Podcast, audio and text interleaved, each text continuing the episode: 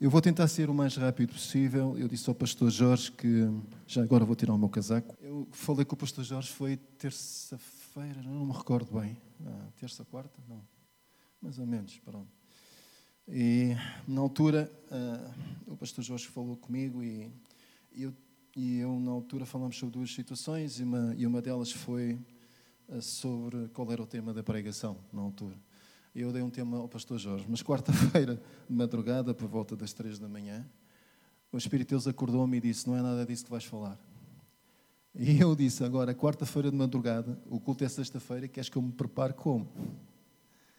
É, e Deus disse-me: Aquilo que tu queres semear não é a altura, não é a estação.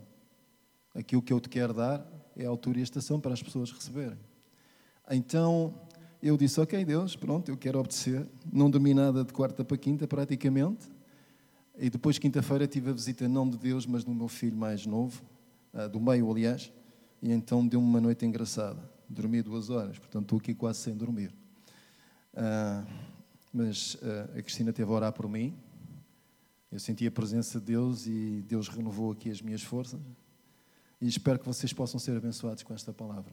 O título da palavra hoje é não é aquilo que eu disse ao pastor Jorge, mas é órfãos de um pai presente. É um bocado contraditório, órfãos de um pai presente.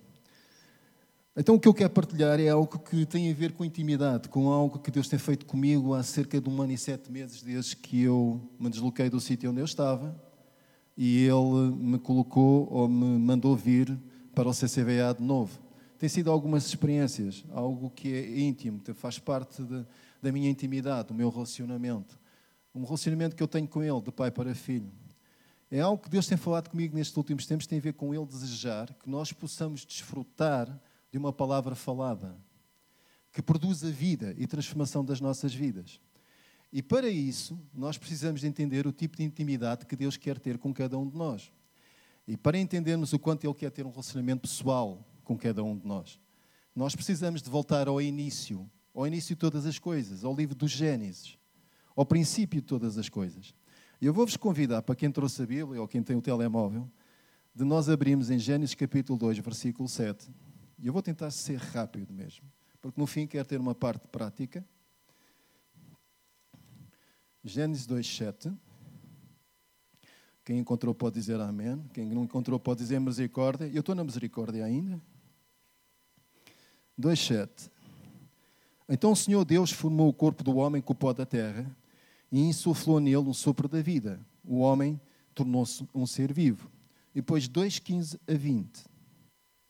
O Senhor Deus pôs o homem no jardim do Éden para que o guardasse, cultivasse e cuidasse dele. E deu-lhe o seguinte aviso: Podes comer de toda a árvore que está no jardim, exceto a árvore da consciência, porque o seu fruto é o do conhecimento do bem e do mal. Se comes desse fruto, fica, ficas condenado a morrer. O Senhor Deus achou que não era bom que o homem vivesse sozinho e decidiu arranjar-lhe uma companheira que vivesse com ele. O Senhor Deus mudou também com a terra toda a espécie de animais e de aves e trouxe-os ao homem para ver como ele lhes chamaria. E pelo nome que ele lhes deu, ficaram, e pelo nome que lhes deu, ficaram a ser chamados. E pôs 13, 8 a 10.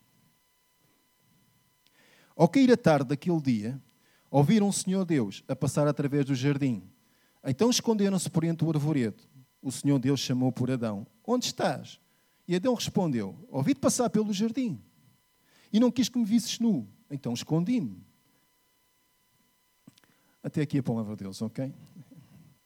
Nos versículos que nós acabamos de ler, verificamos que Deus criou o homem para ter um relacionamento. E estas passagens mostram a forma como Adão e Deus tinham intimidade como falavam sobre determinados aspectos da sua missão na Terra. Não estou habituado ao microfone. Dando-lhe toda a autoridade para que ele governasse, cuidasse e protegesse o sítio onde onde ele o tinha colocado, o Éden. A intimidade entre Deus e Adão era única. Adão falava com, ou Deus, Deus falava com Adão da forma como eu estou a falar convosco. Notem bem que Deus falava, comunicava e Adão respondia a tudo aquilo que Deus lhe dizia a forma corpórea de Deus, o corpo de Deus, a forma corpórea, o seu corpo, era visível a olho nu para Adão. Então ele conseguia ver Deus, ele conseguia estar com Deus, conseguia tocar em Deus, falar com Deus de uma forma como nós estamos aqui a falar. Havia uma ligação de coração. A vida emanava do coração de Deus para o coração de Adão. Havia uma ligação de vida onde Deus orientava Adão como se ele fosse um bebê acabado de nascer, onde lhe ensinava a forma como ele tinha sido criado, ou como ele também tinha criado todas as coisas, e a forma como ele devia gerir o que lhe tinha sido dado. Eram os primeiros passos de Adão na terra. Deus trouxe os animais e disse a Adão: dá nomes a todos eles, mostrando confiança nas suas decisões. Tudo tinha a ver com o cuidado de um pai extremoso e presente, alguém que falava nitidamente com ele, e Adão, por ter este relacionamento diário, conhecia a forma de Deus, agir, falar, e até conseguia ouvir os seus passos, e cada vez que o ouvia, dirigia-se a ele. Lembro-me que quando Deus me estava a mostrar alguma coisa em relação a um relacionamento, que era ter intimidade com Ele, uma vez usou o meu filho. Eu lembro-me que um, o meu filho, houve uma altura, agora não, graças a Deus, o mais pequenino, ele só estava comigo de 15 em 15 dias. E, e então, quando ele me via, era uma festa.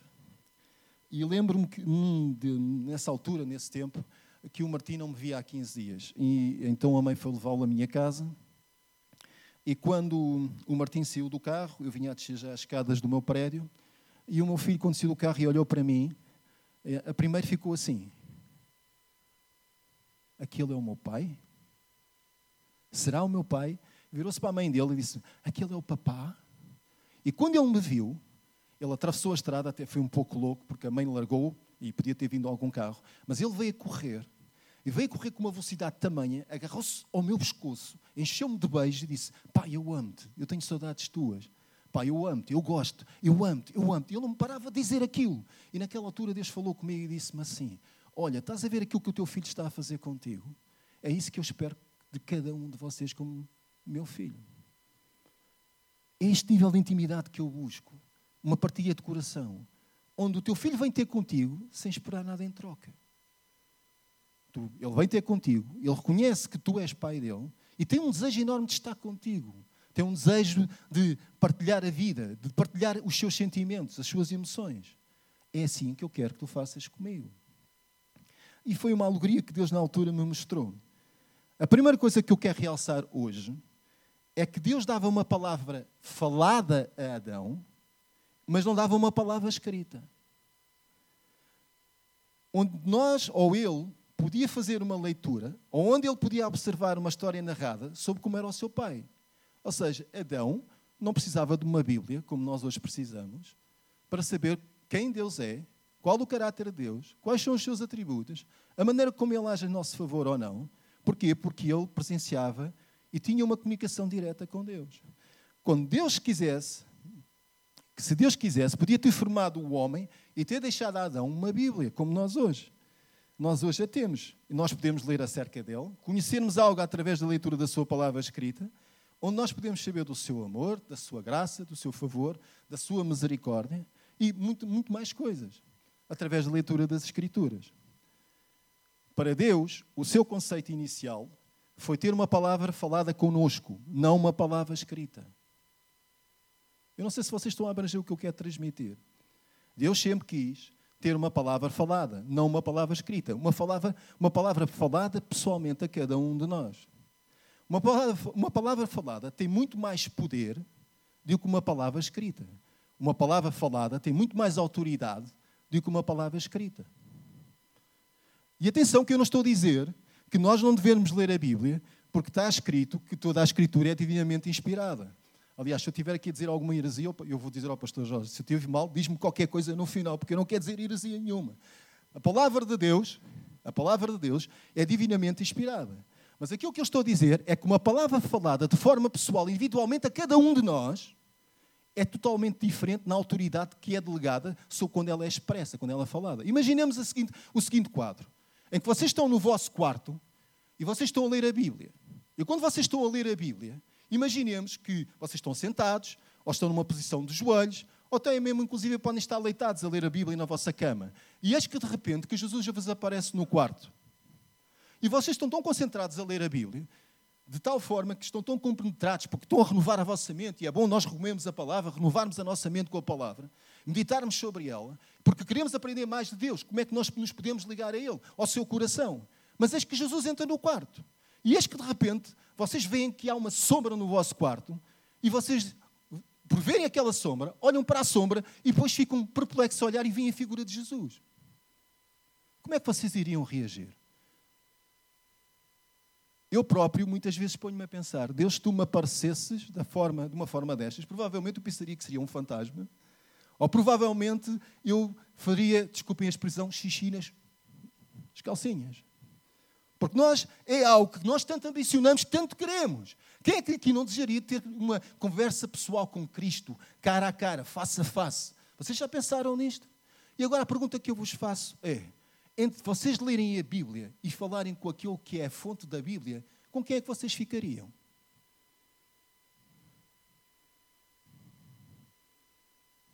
Preferiam ter a palavra falada que vinha da sua boca? Ou preferiam, falar, ou preferiam ter a palavra escrita que fala acerca dele? Eu queria ir à fonte, certo? Eu acho que vocês são como eu. Eu tenho muitas perguntas para fazer a Deus, garanto-vos. Bastantes perguntas. Às vezes eu sou muito curioso. Então o que eu vos estou a dizer é que Deus, na sua origem, sempre teve no seu coração falar connosco individualmente, através de uma palavra pessoal, uma palavra específica para cada um de nós. E por isso ele tinha um relacionamento com Adão, de forma muito específica e pessoal, onde ele passava princípios de vida, onde o homem vivia dependente da presença e intimidade e era conduzido, guiado pela palavra falada, não pela palavra escrita. Ora, no jardim havia duas árvores: a árvore da vida e a árvore do conhecimento do bem e do mal.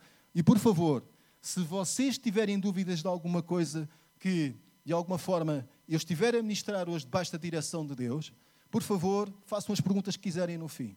Eu estou aberto para vocês falarem comigo e interrogarem. E mais uma vez, analisem aquilo que for dito através da luz das Escrituras. E havia estes tipos de árvores, ok?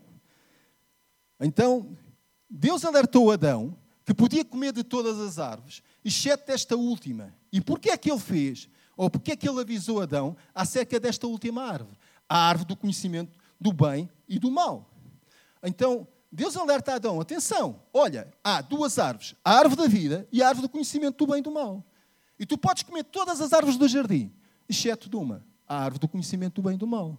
E porquê é que Deus o fez? Deus fez porque sabia que se Adão fosse comer da árvore do conhecimento do bem e do mal, Adão ganhava uma consciência e um conhecimento para o bem e para o mal. Ele ganhava uma consciência. Digamos que Adão, até essa altura, ele não era guiado pela sua consciência, ele era guiado pela, sua, pela presença e intimidade que tinha com Deus. Ele era dirigido pela palavra pessoal de Deus. Ele não tinha uma consciência para além daquela que ele ouvia de Deus. Deus era a sua consciência. Deus conduzia-o, Deus instruía-o, Deus direcionava-o.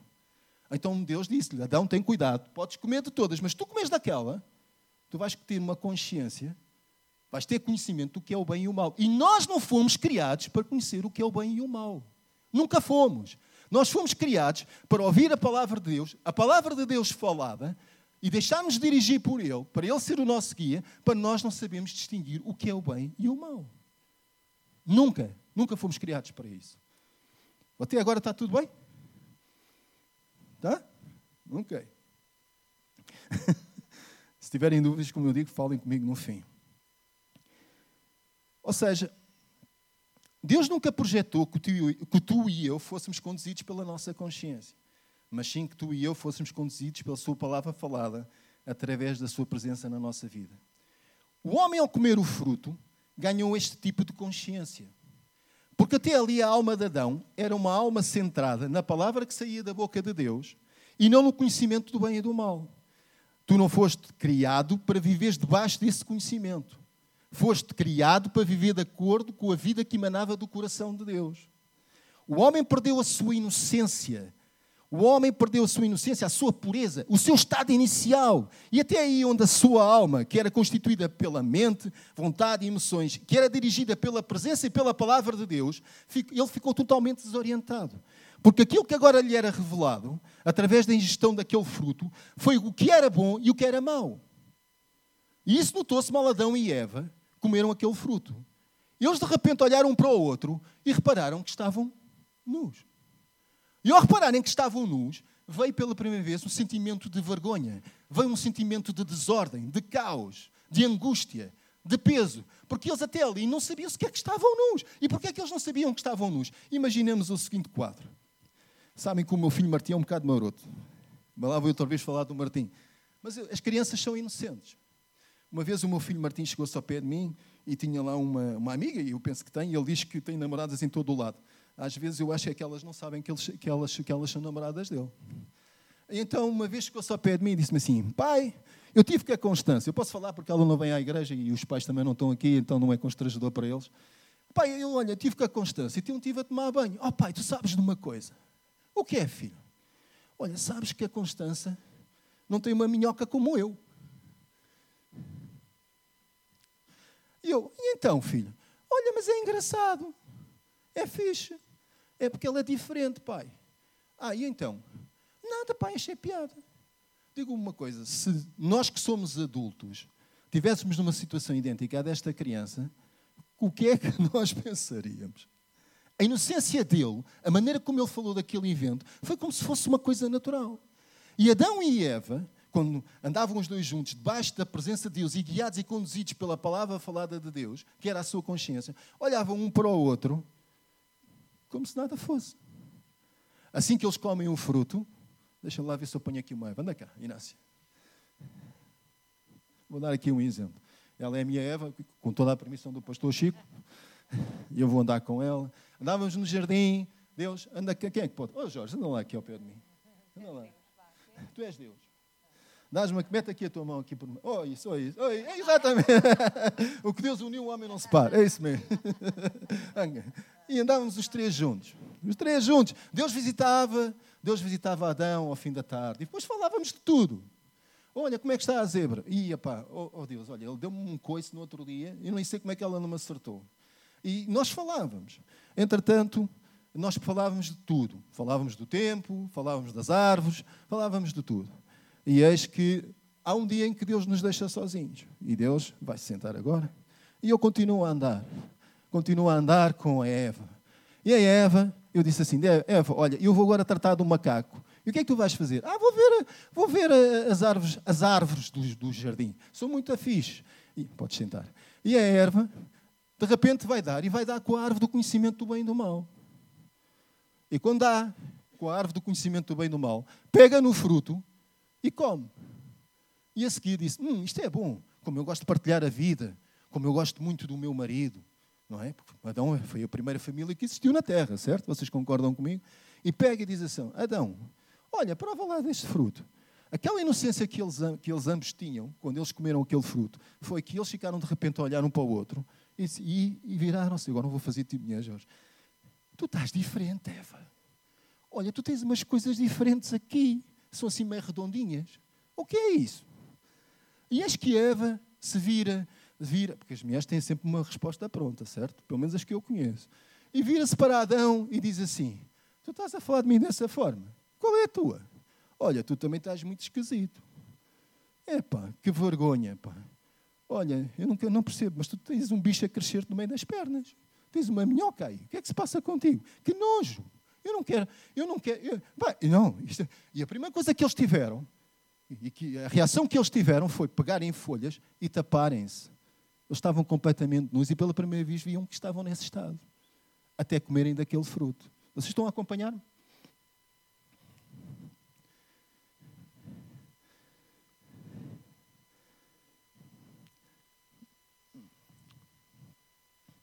Deus não nos formou para vivermos de acordo com este tipo de sentimentos e enfermidades da nossa alma. Porque a alma de Adão e de Eva ficaram num caos completo, numa desordem emocional completa. E ele queria evitar que comêssemos desse fruto. O segundo ponto que eu quero realçar esta noite é que tu e eu não fomos criados para ser dirigidos por este tipo de consciência, do conhecimento do bem e do mal. Mas sim para sermos dirigidos pela sua palavra, palavra, pelo seu espírito, dentro de cada um de nós. Amém? Desta forma, Deus tem que tomar uma atitude. A alma do homem está em sofrimento. O homem conhece agora o que é bom e o que é mau. E a sua mente, que antes estava alinhada uh, consigo e se deixava levar pela sua voz, neste momento ganhou outro tipo de voz. A sua mente ganhou vida própria. Uma vida própria que tinha a ver com morte, com destruição, com caos, com desordem, com angústia, com dor, com vergonha, com sofrimento. E Deus não queria que isto fosse assim. E para que isto volte de novo a estar em ordem, o homem teria que comer de novo da árvore da vida. Porque havia a árvore do conhecimento do bem e do mal, mas havia lá outra árvore, que era a árvore da vida. E para ele voltar a ter de novo aquela consciência limpa, aquela imagem que ele tinha de Deus ser a sua consciência, para ele repor esse estado, teria que ir de novo à árvore da vida para o comer. Mas acontece que Deus não podia permitir isso. De forma nenhuma. Para que o, porque o homem, se quisesse voltar a esse estado inicial, ele precisaria de nascer de novo. Como? Espiritualmente. Porque ele, ao comer o fruto, ele por simplesmente pecou e afastou-se do convívio, da comunhão, da intimidade que tinha com Deus. E todos nós sabemos que para alguém nascer espiritualmente, o que é que tem que acontecer? Nós temos que aceitar Jesus no nosso coração, certo? Confessá-lo com a nossa boca, acreditar no nosso coração e a partir desse momento, nós, ao confessarmos que Jesus é Senhor da nossa vida, nós nascemos de novo espiritualmente. Acontece que neste tempo, Jesus não tinha vindo. Correto? Então, vamos ler lá 1 Coríntios 15, 45. Então, latão. Quem encontrou, diga amém. Quem não encontrou, diga misericórdia. Epá, vocês são porreiros. São mais rápidos que eu. Então lê. Lê, Davi. 15, 45. Já que estás aí.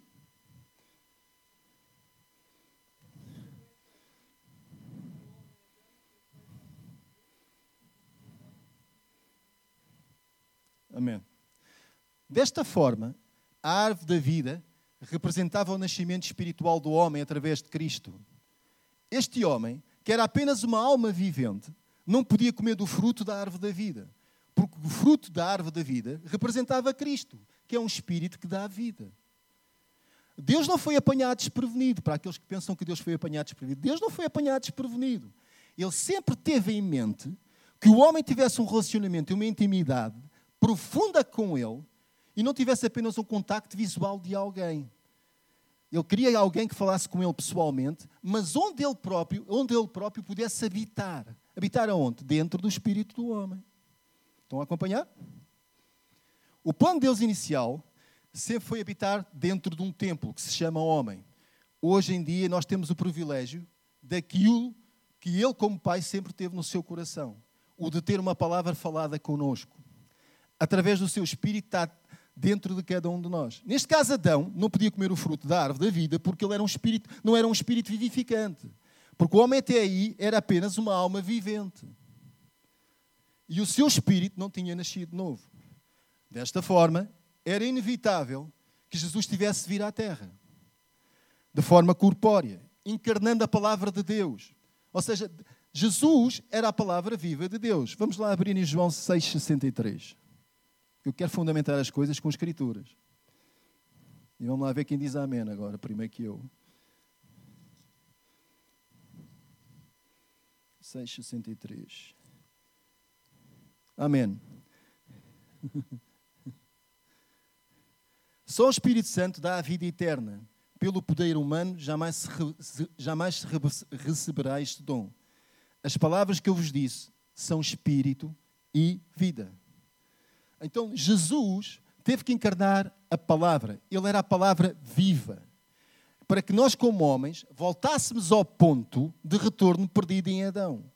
À comunhão, à intimidade, ao relacionamento. Voltássemos de novo para casa, para os braços de um pai, que já estava à nossa espera há muito tempo. Só que após a morte de Cristo, Cristo teve que morrer, ressuscitar, e após a sua ressurreição, Deus. Eh, derramou do seu espírito sobre, sobre os seus discípulos, derramou do seu espírito sobre toda a carne.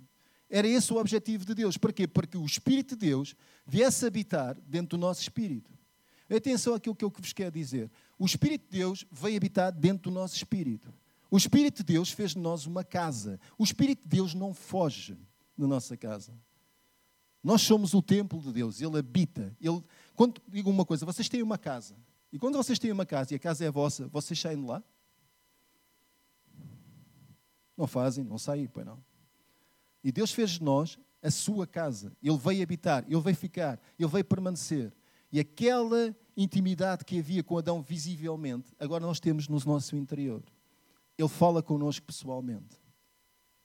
Às vezes eu encontro pessoas que me dizem assim: Ah, eu quero fugir de Deus. Principalmente alguém que aceitou Jesus, nasceu de novo. E, eu, e depois as pessoas fogem durante algum tempo da igreja. Nós até temos um termo para isso que é assim um bocado feio, que eu não gosto muito, que se chamam os desviados. Aqueles que não, não deixam de estar na igreja, que não aparecem durante algum tempo.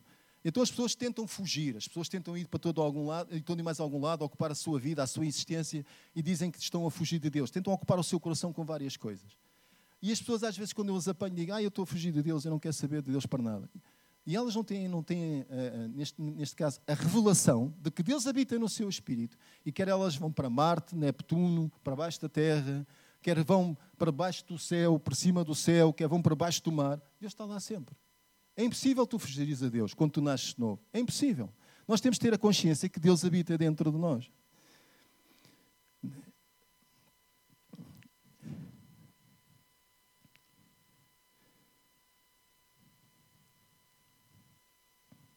Sabem que Deus sempre teve no seu coração o desejo de partilhar vida connosco, com toda a humanidade. E foi-se dando a conhecer de revelação em revelação. Ouçam, Deus foi-se dando a conhecer de revelação em revelação.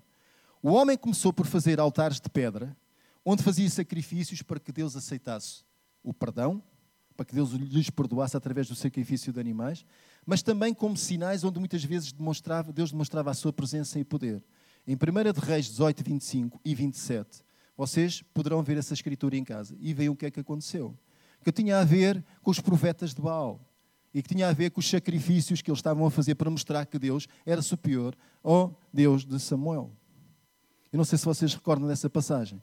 De seguida, Deus quis manifestar ao homem com a sua presença no tabernáculo. Mais uma revelação. Deus disse a Moisés: Olha, para que vocês tenham evidência de quem eu sou, a minha presença, vocês terão que construir um tabernáculo de determinada forma que eu vos estou a dar, estou a vos a dar estas instruções para que eu me manifeste lá dentro.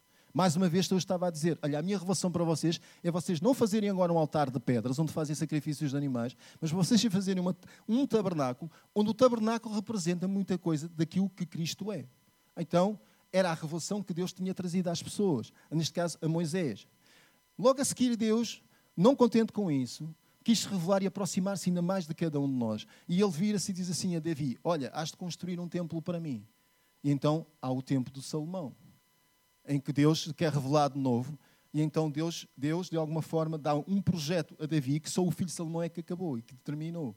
Então o templo era sempre o sítio onde Deus se revelava, onde Deus falava aos sacerdotes, aos levitas, a todo o povo. E havia todo um cerimonial de rituais para que as pessoas o fizessem e, o tivessem, e fizessem isto de forma que os seus pecados fossem perdoados, remidos, restaurados, de maneira que eles tivessem sempre uma comunhão, em que eles pudessem andar limpos diante de Deus, eles sentiam-se que eram seus filhos. Então, eles tinham esta tradição, eles faziam isto de uma forma que eles sabiam que isto, que isto era para, de alguma forma, eles pudessem estar na presença de Deus. E, por fim, Deus vem com outra revelação. E a revelação tem a ver com a igreja, com aquilo que nós somos. Deus faz com que todos nós que estamos aqui, foi a última revelação que ele teve, para aproximar o, homem de novo na posição que eh, foi perdida em Adão. E ele diz assim: Não, não, não, agora não são mais vocês que irão construir um templo de acordo com a descrição que eu vos estou a dar. Agora sou eu que vou construir o templo. Mas sou eu que vou construir o templo e dentro de cada um de vós. O templo está a ser construído agora pelas minhas mãos. Sou eu que o estou a construir. E em Filipenses 1, 6, quem quer ler?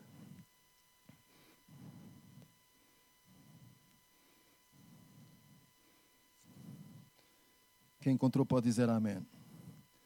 Efésios, Filipenses.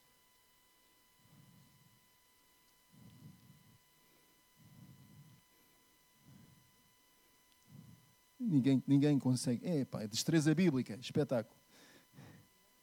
Já disseste amém? Quem é que disse amém? Vai, Luís. Boa.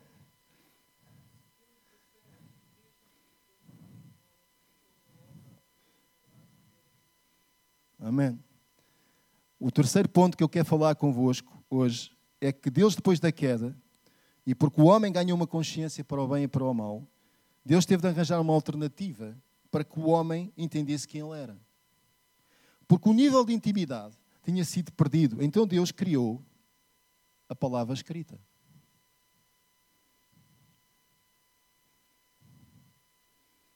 Deus teve que criar a palavra escrita.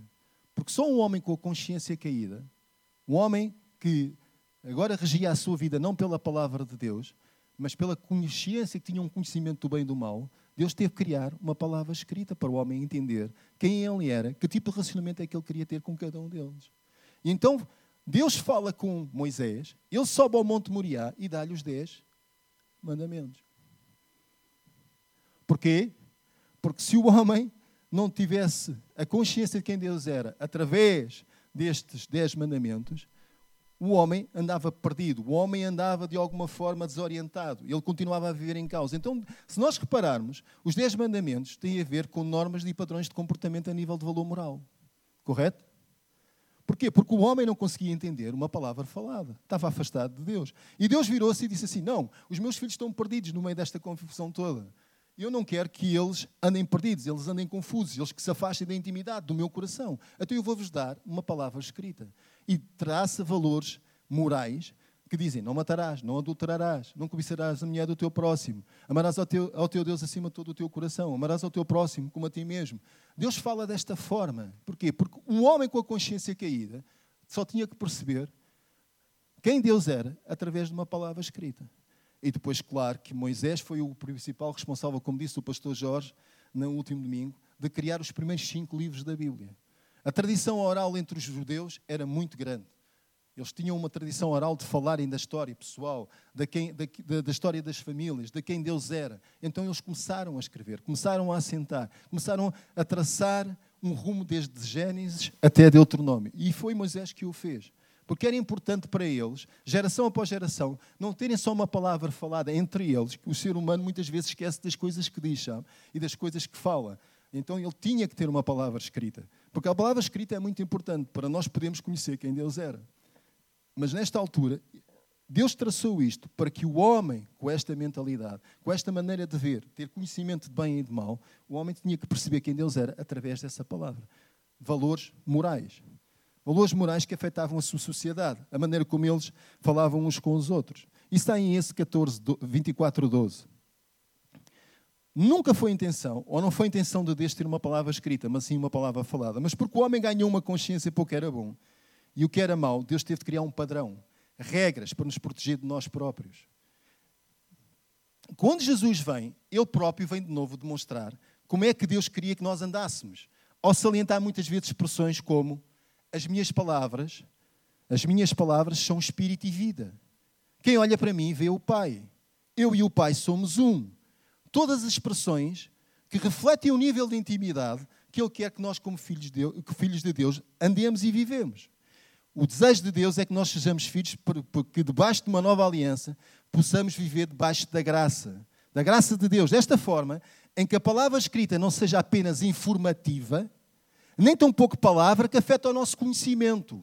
Porque se a palavra que lemos acerca dele não passa apenas desse nível de existência, nós tornamos-nos legalistas, religiosos, saduceus, fariseus, criamos regras e normas para todas as pessoas que vêm à igreja, julgamos e opinamos pelo nosso conhecimento da palavra, baseado no conhecimento do bem e do mal. Quando Ele quer que baseemos a leitura da palavra como algo que é desvendado, revelado pelo Espírito de Deus, e ela se torne verdade para a nossa vida, que a palavra escrita se torne verdade. Porquê? Pela revelação do Espírito de Deus, ela torna-se vida, torna-se falada, porque o Espírito do Senhor está dentro de nós. O Espírito de Jesus fala connosco. O mesmo Espírito que Jesus tinha quando ele veio à Terra de forma corpórea é o mesmo Espírito que está dentro de cada um de nós. E ela é que traz revelação da palavra escrita e ela torna-se novo falada. E começamos a estar na posição que perdemos em Adão. Sabe que uma vez passei por uma experiência, por favor, vocês não levem a mão, mas para estarmos um bocadinho mais acordados. Sabem que eu, eu, eu tive muito tempo e, e, e, este último ano tem sido de transformação. Sinto Deus a esticar-me para todo o lado. E tem mexido muito com as minhas convicções, tem mexido muito com a minha maneira de estar, com a minha maneira de comunicar, de olhar para as pessoas. Um, Algumas delas têm a ver com a forma como eu olho para as pessoas. Quando eu me deixo guiar pela minha consciência de homem caído, Quando alguém me faz alguma coisa, Jorge. Ai, gaita, às vezes tenho que me dominar. Mas Deus, neste último ano, este último ano e sete meses, tem feito coisas que eu às vezes, eu às vezes não percebo como é que eu consigo responder. Mas Ele tem-me dito sempre: não olhes para as pessoas pelo aspecto, pela aparência, por aquilo que elas fazem, por aquilo que elas te dizem, nem tão pouco se elas dizem mentiras, se dizem falsidades, se elas fazem 30 por uma linha contigo ou não. Olha para elas como eu olho. Olha para o coração. E aqui há tempos, isso fez-me lembrar uma história que eu tive. Eu sei que o pastor João, acho que uma vez falou também lá de uma vizinha, mas eu também tive uma vizinha que tinha cara de limão azedo. E essa minha vizinha era uma vizinha que morava no sexto andar, no, logo no último piso. Aquela senhora era uma senhora que, quando passava por toda a gente, nós falávamos com ela e dizíamos bom dia, boa tarde, boa noite. E ela. O meu paizinho, quando sempre me ensinou, meu pai, sempre me ensinou: olha, quando vis alguém a passar pelo teu caminho e sabe que mora no teu prédio ou outra coisa qualquer, diz bom dia, boa tarde, boa noite. Ser respeitoso, ser afável. E se alguém vier entrar com sacos de compras, outra coisa qualquer, segura a porta. Segura a porta, ser, ser uma pessoa prestável. E houve um dia que aquela senhora uh, veio, acho que vinha do continente, porque os sacos eram do continente, e ela uh, estava super carregada. E eu estava a chegar do trabalho. E então eu peguei e abri a porta e fiquei à espera que ela entrasse. Mas comecei a ver que os sacos eram tantos que nós lá no prédio, quando nós tínhamos que fazer mudanças ou não, tínhamos uma coisa que é um calço que punhamos debaixo da porta. Então, para segurar a porta, eu pus o calço, eu fui buscar os sacos da senhora até à porta, entrei, pus os sacos todos no elevador. Ela não me disse um obrigado. Nem um obrigado. Eu vou, posso vos dizer que eu cheguei a casa e eu olhei para o espelho e disse: Tu és um idiota. Tu és um idiota. Tu nunca mais vais fazer isto. E na altura Deus disse-me assim: Não, não, tu vais continuar a fazer porque eu quero que tu a ganhes. Então houve um dia, porque eu trabalhava para a McDonald's, e lembro-me naquele dia especificamente, porque eu às vezes faço coisas que até eu próprio fico admirado. Cheguei, eram seis da manhã, tinha vindo de uma direta e estava bastante cansado. Mas cerca das oito da manhã, quando me deitei, eram seis da manhã, às oito da manhã, precisou-me ir à casa de banho mudar as águas, para não dizer outra coisa. E na altura veio-me um cheiro nauseabundo, porque eu tinha saído de casa de uma segunda-feira e, e cheguei só numa sexta-feira, sexta-feira à noite. Uma sexta-feira à noite para sábado. E aqui vinha um cheiro nauseabundo. Eu disse, pá, mas que raio, o que é que aconteceu? O que é que está aqui a acontecer em casa? É algum esgoto, alguma coisa que está... Até que eu fui até à cozinha e vi que eu tinha deixado comida, o jantar, de domingo para segunda, e aquilo estava um cheiro intragável. Eu não podia estar com aquele cheiro ali e dizer, pá, acabei de me deitar, não está a acontecer nada. Ah, vou, mas é a dormir. Mas o cheiro era mesmo nauseabundo. Vocês podem dizer que a a porco. Tu não és capaz de despejar o caixote de um lixo. Eu disse, não, eu vou pegar nisto. Então, pego um caixote de lixo, vou pôr ali abaixo, e quando estou a sair à porta de casa, aquela senhora que eu digo que era cara de limão e azedo, olha para mim e faz isto. Olá, vizinho. Eu. Olá. O que é que lhe deu? Isto não é normal. Olá, vizinho. Olá. Eu fiquei. Mal, o que é que se passa aqui? Não estou a perceber o que é que está aqui a passar. Bem, eu vou, vou, vou, vou, vou, vou, vou andar para a rua, e chego, chego à rua, e quando eu chegar ao pé do caixote do lixo, começo a sentir um frio terrível nas pernas. E quando eu olho para mim, eu começo a olhar para baixo e digo assim: Ah, ok, agora já percebi porque é que tu disseste ao lado vizinho. Gostaste do que viste? Gostaste de ver o rato Mickey? E vocês pensam aquilo que estão a pensar estão errados. É que os meus filhos tinham-me oferecido umas cuecas com o rato Mickey. E eu naquela altura disse assim, Deus, Deus, se tu me pudesses ter dado esta revelação há muito mais tempo, por que é que tu não falaste comigo para pôr aquela mulher a rir? Então, a partir desde aquele dia, garanto-vos, aquela senhora passava por mim, olá vizinho, está tudo bem consigo? Por isso, meus amigos, se vocês tiverem alguma pessoa lá no vosso prédio que é cara de limão azedo, vão de cuecas para a rua.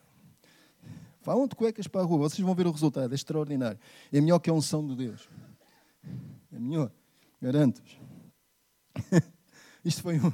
Sabem que eu muitas vezes faço coisas loucas. E naquele dias, ah, não sei se foi agora que eu falei com alguém aqui. Eu, quando estou visivelmente cansado, eu não durmo muito. E se calhar por isso é que eu sou solteiro. Aqui há dias a minha mãe gritou e disse assim: Lito! E eu virei mãe, o que é que se passa? Quem é que pôs os teus sapatos no frigorífico? E eu, hã? Quem é que pôs o quê? Anda cá a ver. Eu fui ver e eu disse assim: Epá, isso são os meus sapatos, pá. Estou a falar sério. Disse, os meus sapatos. E eu disse assim: Isto está mesmo mal. Epá, estou, estou a ficar demente, não estou a bater bem. Passado um bocadinho, a minha mãe, a mãe gritou outra vez: Lito, quem é que pôs os iogurtes na sapateira? E eu fiquei e disse assim: Oh Deus, não, não, eu não posso ter feito isto. Vocês estão a perceber porque é que eu sou solteiro, não é verdade? Imaginem vocês serem convidados lá para casa e eu vou ter que bater uns bifes ou outra coisa qualquer. Vocês não vão. Porque se calhar os bifes têm um sulfato de piuga que está no coisa e é melhor vocês não o comerem. Ok? Isto é uma parte. Não, vocês podem ir à vontade, eu não me importo. Deixa-me dizer-te que Deus, Deus é incrível. Deus sempre teve no seu coração este desejo enorme de ter esta intimidade este relacionamento pessoal.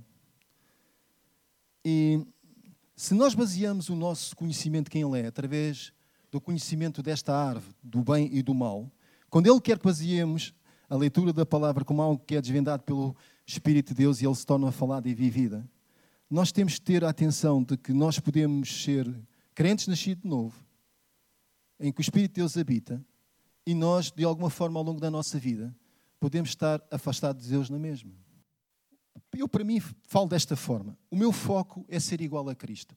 O meu foco não é ser igual à Susana, ao Tiago, à Inês, ao Ângelo, alguns de vocês que agora não me estou a recordar o nome, ao Pastor Jorge, ao Isaac, é? Emília, é? Elvira, lá estou eu a trocar, estou-te a batizar com outro nome. O meu foco é ser igual a Cristo. Eu quero ser igual a Ele. Digamos que Ele é o meu super-herói. Os miúdos pequeninos têm aquela coisa de serem super-heróis, terem super-heróis. Ele é o meu super-herói. Eu quero ser igual a ele. Se o meu foco é ser igual a Cristo, eu tenho um ministério. Se o meu foco for o ministério, eu tenho a mim próprio. Se o meu foco for igual ser igual a Cristo, tudo à minha volta ganha vida. Se o meu foco for o ministério, tudo à minha volta morre. Se o meu foco for igual, ser igual a Cristo, eu vim para servir tudo e todos. Tudo e todos. Independentemente se as pessoas me magoam, maltratam, se me ofendem, porque o meu foco é servir todos e todos, tudo e todos. Se o meu foco for o ministério, eu estou focado apenas em que as pessoas me sirvam e em que eu possa usar as pessoas. Vocês estão a perceber onde é que eu estou a chegar? aquele que quer ser maior seja o mais pequeno. Eu não me importo de apanhar um papel de chão aqui da igreja. Eu não me importo de ir lá fora e ajudar uma senhora a sair do carro. Eu não me importo de dar honra a quem tem que dar honra. Eu tenho que dar honra ao meu pastor. Eu tenho que dar honra a todos vocês. Eu vim para servir, não para ser servido. Vocês entendem onde é que nós devemos ter o nosso foco? Serem irmos iguais a Cristo. Então é possível que nós muitas vezes possamos nascer de novo. E ao longo da nossa vida cristã, e embora o Espírito Santo viva dentro de nós, nós possamos viver como sendo pessoas legalistas. Podemos estar a ter uma atitude religiosa, porque a palavra escrita para nós não é revelada, não é vida para nós. Não tem impacto na nossa vida, não traz transformação a nós e ao nosso próximo. E para que isso aconteça, ela tem que ser falada pelo Espírito Santo ao nosso espírito. E assim se faz luz para a nossa vida e para os outros. Em Ezequiel 37, 14, se vocês quiserem anotar, depois podem ler isso em casa. Então, o teu destino é que a palavra escrita que lês te seja falada e que tu voltes de novo à posição original onde Deus te colocou. Na sua presença, na sua intimidade, onde nós podemos ouvir Deus falar connosco, trazendo direção, proteção, segurança, paz, saúde e prosperidade. Ou seja, nós somos o Éden de Deus aqui na terra a vontade de Deus seja feita na terra, assim como é feita no céu. E como é que isso acontece? Quando o Espírito de Deus dentro de nós se torna vivo e traz uma palavra falada. De outra forma, nós não conseguimos trazer a revelação de Cristo aos outros. Nem a nós próprios. Nós às vezes podemos olhar para o espelho e nós não conseguimos ver outra coisa senão nós próprios. Quarto e último ponto, para terminar. Sabem que Deus, no Éden, ao criar o homem e a mulher, quando os criou, gerou primeiro o homem. E ao gerar primeiro o homem, Deus quis ensinar a Adão que toda a sua vida estava centrada no relacionamento com Ele. A sua forma de estar e de viver devia estar completamente dependente dele. Ensinou a Adão a ter um estilo de vida, de companheirismo, de intimidade, de reciprocidade, de coração, onde o estar estava primeiro, em primeiro lugar, do que o dar. Deixem-me contar esta experiência. Neste processo todo, de há um ano. Sabem, eu quando entro, quando entro não, quando estou na presença de Deus, porque eu nunca entro. Eu estou sempre na presença de Deus. Vocês estão sempre na presença de Deus. Nós não entramos na presença de Deus. Nós estamos ou não estamos. E quando eu estou a falar com Deus, houve uma das situações em que eu estava a falar com Deus, e a partir do momento que eu me sento e fecho os olhos e começo a falar com Deus, e eu falo com Deus sobre tudo. Eu não falo com Deus naquela perspectiva que quando entro na presença de Deus e digo, Pai, no nome de Jesus, Pai, no nome de Jesus. Não, eu chego e digo, Pai, hoje estou angustiado, hoje estou chateado, o meu coração não está bem há alguma coisa em mim que não está bem. E há uma partilha de coração. E ele vira-se para mim e diz-me assim: Filho, o que é que tu tens hoje? O que é que se passa contigo? É esta partilha de vida.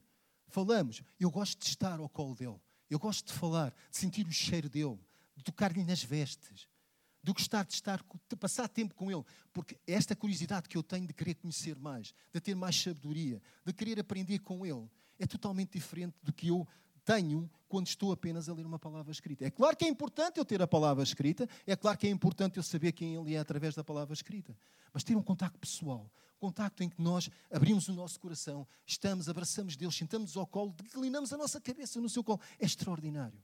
E que nós conseguimos ouvir Deus, é espetacular. Mas naquele dia, eu comecei a falar, faz lembrar às vezes certas pessoas que eu conheço começam a falar connosco e nós queremos interromper para falar e, e, nós falamos, falamos, falamos, falamos, e nós queremos falar, e nós continuamos a falar, a falar, a falar, a falar, até que eu me apercebi que 10 minutos depois eu estava a falar e Deus não estava a falar comigo. E eu calei-me. Eu disse assim, agora é a tua vez de falar. Pensei eu de quê? Então fiquei à espera. À espera que ele falasse comigo. Passaram 10 minutos, 10 minutos, Jorge, e ele não falou comigo.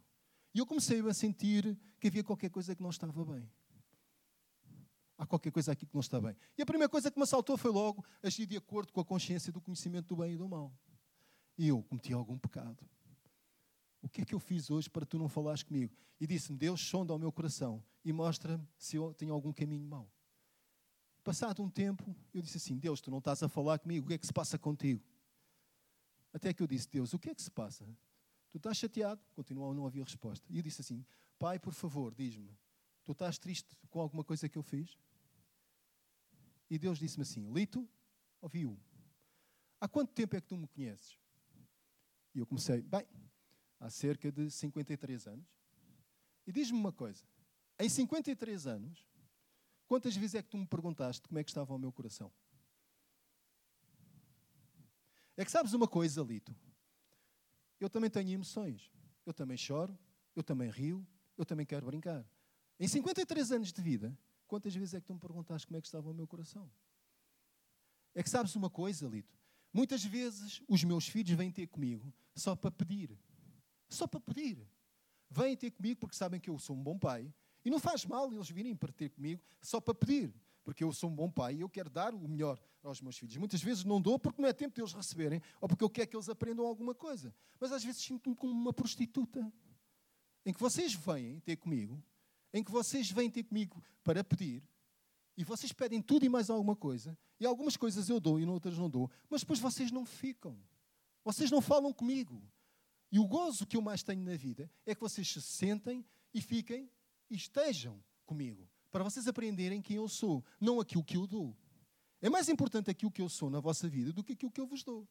E muitos de vocês perdem o conhecimento, vocês perdem o vosso foco. Eu estou aqui para que vocês sejam iguais a mim. E como é que vocês podem ser iguais a mim se vocês não passam tempo a conhecer o meu coração? Eu, na altura, fiquei um bocado chocado e comecei a chorar. e disse: Deus perdoa-me. Eu vou começar a perguntar mais vezes quem ou como é que tu estás. E a partir desse tempo eu comecei a fazer isso. Mas sabem que Adão, Deus criou Adão primeiro que a mulher, com este objetivo, de Adão fazer de Deus o centro do seu relacionamento. Porque há aqui uma coisa que eu queria desmistificar hoje. Há muitas pessoas, e só depois é que ele criou Eva, a propósito. Se vocês repararem em Gênesis, Deus criou todos os seres viventes e diz que criou Adão, e ele foi o único onde ele não criou a fêmea, a parte feminina. Pelo contrário, Deus criou Adão, tornou totalmente dependente dele, falava e tinha uma intimidade com ele, e depois chega-se ao pé de Adão e diz-lhe: dá o nome a todos estes animais. E só depois de ele dar o nome a todos estes animais e dar o nome às plantas e dar o nome às aves do céu, aos peixes do mar, é que Deus decidiu: bem, agora está na altura de te arranjar uma, uma auxiliar, uma companheira idónea. Uma companheira idónea que será uma pessoa que te irá ajudar. É que Deus quis ensinar a Adão que ele não estava só. Sabe que às vezes há pessoas que querem a todo custo terem alguém. Querem ter um relacionamento. As pessoas dizem, e às vezes ouço umas expressões que eu, eu, eu me a rir. Uh, aqui há tempos houve alguém que é meu amigo e minha amiga e disse-me assim: é que todo o tacho tem uma tampa. Não sei se vocês já ouviram essa expressão. Todo o tacho tem uma tampa. E eu disse assim: é pá, todo o tacho tem uma tampa. Pois, pode ser que sim, porque não? Mas a questão é que se tu assentas o teu relacionamento, ou se tu queres ter um relacionamento com alguém para tapares a solidão, tu estás errado. Tu estás a inverter, inverter aquilo que Deus está a mostrar na sua palavra. É que Deus, quando criou Eva, não foi para que Adão, não foi porque Adão se sentia só. Se vocês repararem nos versículos que lá está, aparecem duas versões em que Deus disse: Não é bom que o homem esteja só e não é bom que o homem viva só. Não está lá escrito: Eu vou arranjar uma companheira para Adão porque ele se sente só. Porque no facto ele não estava só. Ele tinha uma companhia que era Deus na sua vida. Ele via-o, ele falava, ele estava com ele, ele tocava-lhe. Então o homem não se sentia só. E a questão que eu ponho para alguns de nós que aqui estamos é: porquê é que tu queres ter um companheiro? Porquê é que tu queres ter uma companhia? Porquê é que tu queres ter uma companheira? É porque te sentes só? Sabes que o suprimento da solidão não vem porque teres uma companhia? Porque há pessoas ao longo da sua vida que têm pessoas que vivem ao seu lado e continuam permanentemente sós. O que Deus te quer ensinar é: atenção, queres ter uma companhia, mas tu primeiro tens que aprender a namorar comigo. E agora espero que as mulheres digam amém. Porque aquilo que eu vou dizer é forte. Meus caros senhores que aqui estão, se vocês não aprendem a namorar com Deus, vocês só vão poder aprender, aprender a namorar com Deus se vocês forem primeiras mulheres dele. Ouçam, esta é forte porque Deus falou comigo. Eu estou cheio de cicatrizes nas costas por situações que eu agora, depois desta revelação, eu dei muitas voltas e muitas piruetas na minha cama. Tu, para namorares com alguém e para dares valor à mulher que tens, Tu tens que pôr no papel que eu te pus. É que nós somos a noiva, nós somos a esposa. O homem é a esposa de Cristo, assim como a mulher. Mas o homem ser mulher, ser a parte feminina de Deus, porque Deus, quando criou Adão e Eva, criou o macho e fêmea. E ambos têm a gênese de Deus. Deus é macho e fêmea. Não me consigo explicar ainda como é que isso é possível, mas Deus é macho e fêmea, Adão e Eva. Mas tu, se queres namorar com alguém, primeiro tens que aprender a ser mulher de Cristo. Como é que tu queres que a tua mulher seja submissa a ti próprio se não és submissa a Cristo? Então Deus criou Eva, não com o princípio de suprir uma necessidade de solidão de Adão, mas nós podemos ver nos versículos logo a seguir que Deus disse: Eu vou criar uma, uma auxiliadora idónea para Adão para governar, dominar, cuidar e proteger o jardim com ele. Ou seja, os dois estão ao mesmo nível. Outra coisa que Deus me mostrou em relação a relacionamentos. Sabe, quando Deus criou Eva, foi para que tanto o homem como a mulher tivessem uma imagem de quem ele era. Ou seja, quando eu, ou quando vocês, eu não, neste momento sou solteiro, mas quando você está a olhar para a sua mulher, o que é que você vê? É que Deus quer que você olhe para a sua mulher e você veja um reflexo de Deus na sua vida e que a sua esposa, ou o seu namorado, ou a sua namorada, quando olha para si, consiga ver um reflexo de quem Deus é. E agora eu não quero saber para que eles estão aqui casados. Mas será que você, quando olha para a sua esposa, você vê quem Deus é? E será que a sua esposa, quando olha para si, vê quem Deus é? Está muito silencioso aqui hoje. E para terminar mesmo, a terceira, não quer ser como o pastor João. Algo que Deus também me mostrou foi: Tu sabes que tu atrás aquilo que tu és?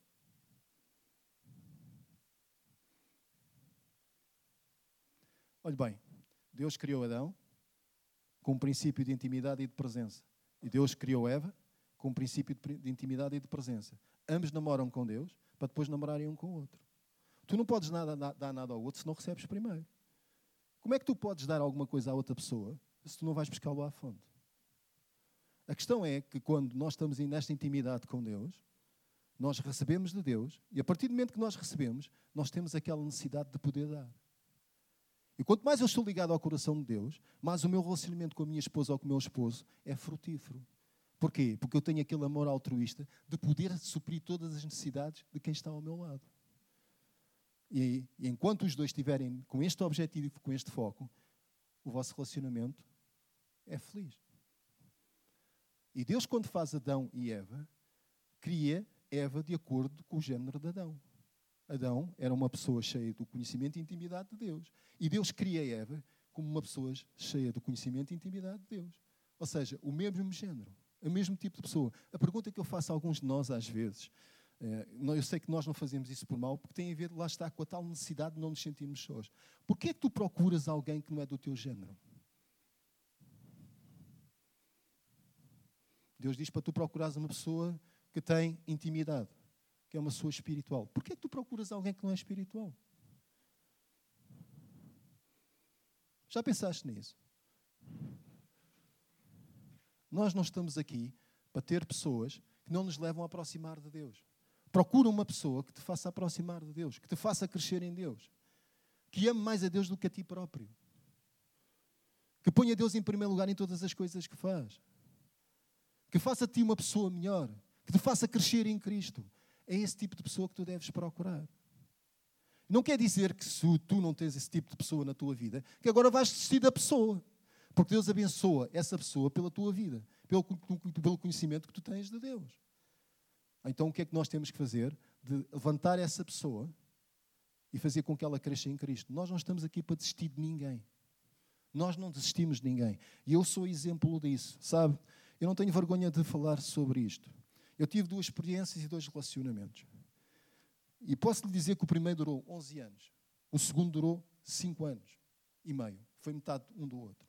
O primeiro relacionamento, enquanto eu estive com a pessoa e nós os dois estivemos centrados num relacionamento de buscar a presença, a intimidade de Deus, durou, e, e, enquanto nós os dois fizemos isso, o, o, relacionamento era duradouro, era estável. Nós podíamos passar por todo o tipo de tempestades, todo o tipo de tempestades, mas como nós estávamos centrados e focados num relacionamento a dois, com Deus, aquele relacionamento perdurava no tempo.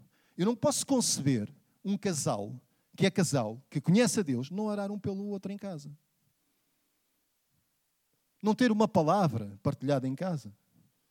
Não consigo conceber. Eu conheço casais que estão casados há 10, 15, 8, 3, whatever. Não sei quantos anos estão. Mas às vezes chegam só ao pé de mim e dizem: Eu não corei com o meu marido em casa. Eu não corei com a minha esposa em casa. Isto não é normal. Não é normal. O que nós devemos fazer sempre é ter este tipo de relacionamento. Estar focados na Sua presença. Deus quer que nós estejamos focados numa palavra falada. E agora vamos a uma parte prática.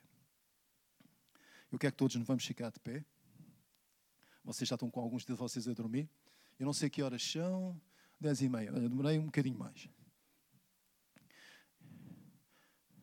Eu queria que o Tiago tocasse. Está aqui? A Susana viesse, e a Inês e a, e a Ruth. Tu chamas-te Miguel, certo? Pá, eu às vezes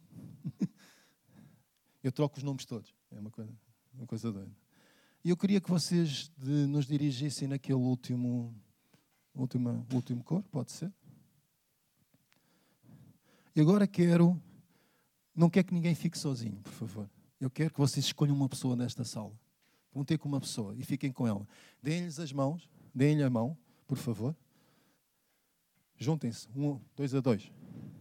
Não, vocês não, vocês aqui não. ok? Senão ele, coitado, não toca. dois a dois, por favor. Até o Dangas lá atrás. Um... Dois a dois. Olha, tens aqui, não vais ficar sozinha. Ou três a três. Ah, estás aí. Então vais ficar com a tua mãe, pá, não estás mais bem entregue. Ok? E o que eu quero que. Olha, ele, o Ângelo fica comigo. Eu gosto tanto do Ângelo, é um guarda-costas tremendo. O que é que nós vamos fazer? Nós vamos entrar na presença de Deus com este corinho. Vamos fechar os olhos. E vamos deixar que Deus guie o nosso espírito e que nós, conforme o adoramos, nos viremos para a pessoa que está ao nosso lado. Porque isto tem a ver com nós temos um pulsado de coração, tem a ver com uma linguagem profética. E vamos deixar, à medida que Deus ministrar ao nosso coração enquanto o louvamos e adoramos, vocês podem continuar depois a cantar, que tu sejas usado por Deus e dês uma palavra falada, específica, pessoal à pessoa que tem ao teu lado. Vocês estão a perceber o que eu estou a dizer? Deixa-te usar por Deus, que a pessoa que hoje veio aqui saia aqui transformada de forma diferente. Faz isso de forma profética. E se tu não sentires, não, não vier nenhum pensamento, se não vier nenhuma palavra, tu dizes à pessoa: Olha, eu não tenho nada, mas tu tens alguma necessidade que eu possa orar por ti? E faz isso de forma profética. Vamos então fazer isto. Imbuídos neste espírito de adoração de ouvir Deus falar connosco, adorar a Deus, ouvir o que Deus tem para dizer a cada um de nós e depois ministrarmos ao nosso parceiro.